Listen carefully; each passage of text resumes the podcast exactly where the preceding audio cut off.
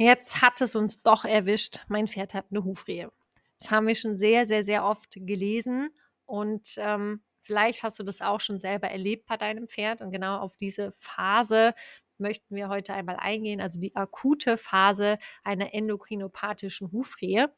In den letzten Folgen haben wir schon mal über die verschiedenen Phasen ähm, einen Überblick gegeben, beziehungsweise sind auch schon mal auf die Präventionsphase vor der akuten Hufrehe eingegangen. Deshalb hör da auch sehr gerne noch mal rein, um dir da einige Tipps mitzunehmen.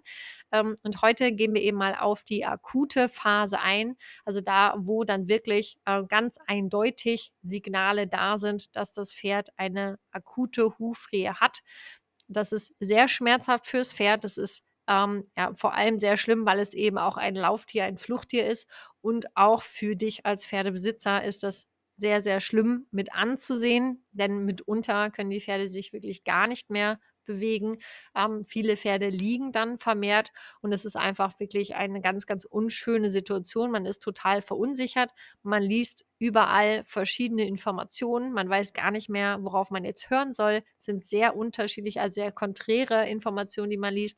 Man möchte das Pferd möglichst schnell aus diesen Schmerzen natürlich raushaben ähm, weiß aber überhaupt nicht, wo man ansetzen soll.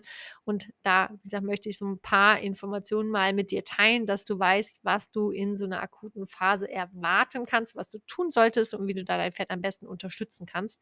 Vielleicht hier schon mal auch der Hinweis, wir haben einen Notfallkurs zum Thema Hufrehe, also zur endokrinopathischen Hufrehe. Wichtig, da nochmal die Ursachen zu unterscheiden, indem wir relativ kompakt dir wirklich einfach nur so ähm, die wichtigsten Dinge mitgeben, ähm, was wirklich in der akuten Phase zu tun ist, wie du dein Pferd möglichst schnell da rausholen kannst und was auch wirklich für zum Beispiel diagnostische Maßnahmen sinnvoll sind und wo du dir auch das Geld einfach sparen kannst. Es gibt natürlich auch ganz viele Sachen, die da überhaupt nicht so, ähm, ja, also einfach nicht notwendig sind.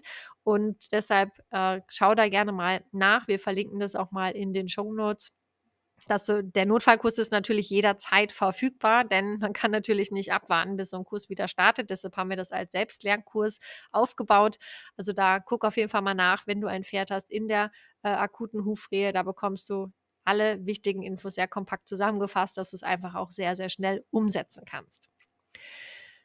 Was wir sehr häufig erleben, ist, dass die meisten Pferde, wenn sie dann ähm, oder wenn es dann diagnostiziert wird, dass die Pferde eine Hufrehe haben, wirklich äh, ja rückblickend eben schon ganz, ganz viele Anzeichen gezeigt haben, vielleicht auch schon mehrfach gesagt wurde, die hatten eine Huflederhautentzündung oder wurden ein bisschen kurz bearbeitet. Ähm, wenn man das irgendwann mal so im Rückblick anschaut, weiß man dann, wenn man sich damit ein bisschen mehr beschäftigt hat oder du jetzt vielleicht auch die letzte Folge gehört hast mit den Warnsignalen, dass das wahrscheinlich schon Reheschübe waren, die aber vielleicht noch nicht so heftig waren. Denn häufig ist es so, dass erst wirklich ein richtig heftiger Schub dann auch wirklich als Hufrehe erkannt oder diagnostiziert wird. Die meisten ersten Reheschübe, also die leichten, werden eben eher mal, als es halt eine Lederhautreizung gewesen oder wir haben ein bisschen viel gemacht oder es war auch bucklig gefrorener Boden oder so ein bisschen entschuldigt, sage ich mal. Ähm, was natürlich zur Folge hat, dass man nicht entsprechend auch alle Maßnahmen umsetzt und dann irgendwann kommt es eben dann zu dem Fall, dass es wirklich so akut ist, dass die Pferde gar nicht mehr laufen können und wirklich diese typischen Lehrbuchsymptome einer Hufrehe zeigen. Ähm, das Problem ist halt, dass viele der Schäden, die im Huf passieren, aber schon vor diesem akuten Schub äh, entstehen. Also gerade das, was in den Hufen sich verändert, also die Hufbeinwandverbindung, also die Verbindung zwischen dem Knochen und der Hornkapsel, die verändert sich eben auch schon, bevor man ähm, Schmerzanzeichen am Pferd hat. Das heißt, ähm, dass häufig eben einfach schon im akuten Stadium gar nicht mehr quasi die, die ersten Schäden entstehen. Also man kann das auch dann nicht mehr alles verhindern, sondern viele Dinge sind eben schon da. Und da ist es eben einfach wichtig zu wissen, ähm, dass man auch natürlich ähm, ja, mit gewissen Maßnahmen gar nicht so viel erreichen kann. Man muss das immer sehr gut unterscheiden oder auch wirklich von Pferd zu Pferd individuell sehen. Aber das, was wir als Erfahrung gemacht haben, ist das ja sehr häufig, ähm, ist halt die Behandlung mit Schmerzmitteln, Entzündungshemmer ähm, und Kühlen. Und da muss man sich natürlich fragen, okay, was passiert denn da eigentlich im Huf und macht das jetzt überhaupt Sinn oder nicht? Gerade diese Kryotherapie, also die Kältetherapie, das ist etwas, was vor allem in Studien untersucht wurde, womit man eben frühe Schäden oder frühzeitig Schäden ähm, verhindern kann oder vermindern kann. Wenn jetzt aber schon die Schäden da sind, ist halt immer die Frage, bringt das dann auch noch so viel? Beziehungsweise können wir überhaupt in einem Stallumfeld eine wirkliche Kältetherapie durchführen, wo das Pferd eben dauerhaft über 48 bis 72 Stunden in Eis stehen müsste.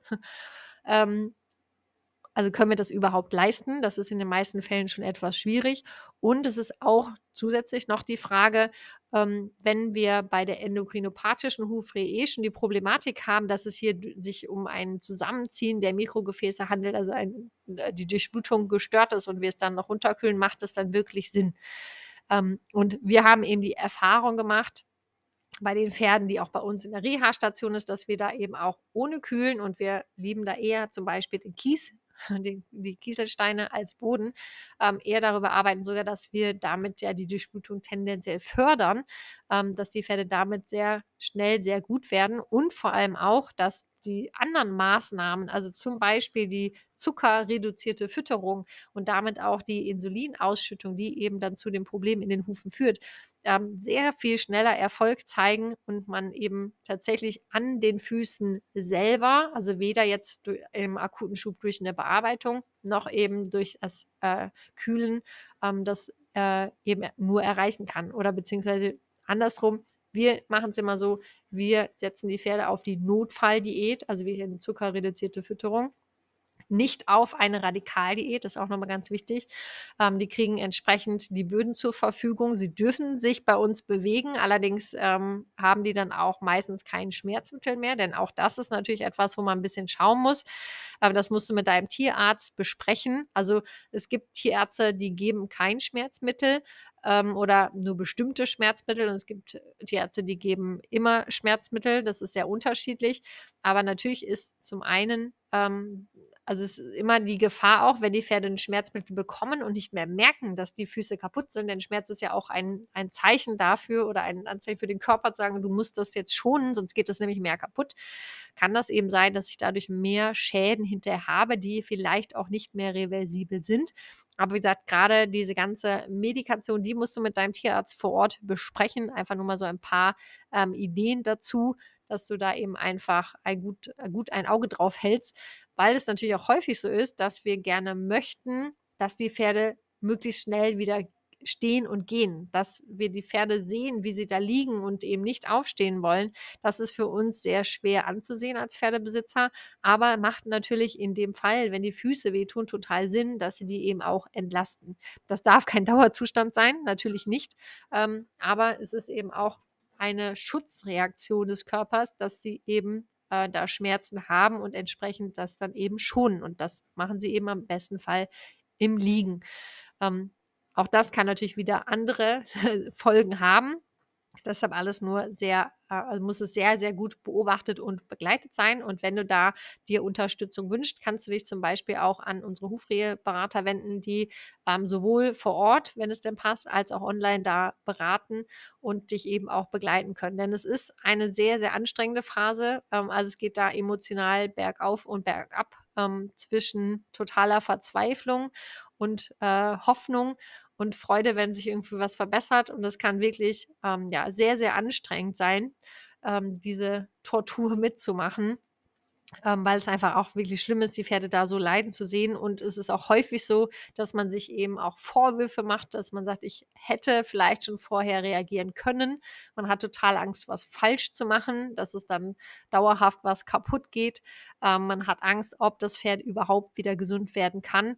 Und da ist es eben schön, wenn man einfach jemanden an der Seite hat, mit dem man darüber sprechen kann, ähm, der einem da Tipps geben kann, der vielleicht einem auch nochmal sagt, okay, die und die Maßnahmen machen jetzt gerade Sinn oder nicht oder der Verlauf ist noch normal oder es verändert sich zu wenig oder es geht viel zu schnell oder was auch immer. Dass man einfach jemanden an der Seite hat, der einen da eben begleiten kann. Das macht eben total Sinn.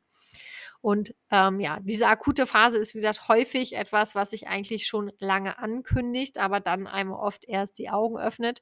Und es ist da auch total wichtig, dass du jetzt nicht darin hängen bleibst und sagst, ich mache mir jetzt Vorwürfe, weil ich es nicht frühzeitig erkannt habe, sondern dass du da wirklich versuchst, mal einen Schritt zurückzutreten und sagen, okay, jetzt haben wir die Situation. Ich muss jetzt direkt die wichtigsten Maßnahmen umsetzen, damit mein Pferd erstmal wieder aus dieser akuten Situation rauskommt und wir dann in die Reha-Phase übergehen können. Und das ist tatsächlich gar nicht ähm, und da muss man nicht so viel machen, wie man manchmal denkt. Also es ist äh, häufig so, dass die Leute sagen, boah, ich dachte, ich muss jetzt alles Mögliche irgendwie anders machen. Aber erstmal geht es darum, die Pferde wirklich ähm, weich zu stellen, gesagt, zu gucken, dass man das die Fütterung anpasst. Ähm, da kann man, wenn man noch keine Heuanalyse hat, auch das Heu waschen und dann eben zu schauen, dass man entsprechend mit dem Tierarzt, mit dem Hufreheberater, mit dem Hufbearbeiter oder wer auch sonst dich da unterstützt, eben entsprechende Maßnahmen individuell für dein Pferd und auch für die Situation, in der ihr seid, ähm, ausarbeitet.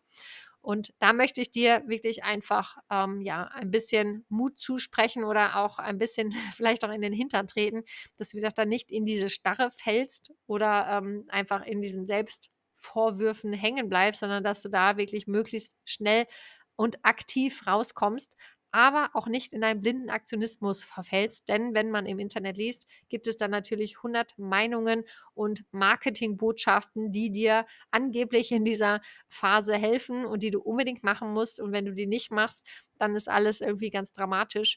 Aber es ist tatsächlich so, dass ähm, man da im Prinzip diese 80-20-Regel, also das Pareto-Prinzip, anwenden kann, dass du schon mit 20 Prozent Einsatz 80 Prozent ähm, des Ergebnisses bekommst. Also es ist einfach nicht ähm, so, dass das immer ähm, so ist, dass man so viel Output kriegt, wie man Input gibt, sondern es ist wirklich so, dass man häufig eben mit äh, wenig äh, Einsatz sehr viel Output bekommt. Und ähm, wenn man eben überlegt, dass man für die letzten 20 Prozent, die man vielleicht noch erreichen möchte, oder die letzten 20 Prozent der Pferde, die vielleicht nicht auf die wenigen Notfallmaßnahmen reagieren, aber 80 Prozent Einsatz braucht, ähm, ist es eben schon sehr erschlagend. Deshalb fang einfach an mit den wichtigsten 20 Prozent. Also stell dein Pferd erstmal weich, schützt die Füße ähm, und guck, dass das Futter Zucker reduziert ist, dass du gegebenenfalls das Heu wäscht und dass du die Unterstützung holst. Das sind die wichtigsten Sachen, die du da erstmal ähm, machen solltest, um dann eben auch mit einem bisschen mehr Luft, ein bisschen äh, ja, mehr Gehirnkapazität und emotionaler Kapazität dann eben weiter zu gucken, weiter zu gucken, wie es danach weitergehen kann. Ich hoffe, dass du da so das ein oder andere mitnehmen konntest.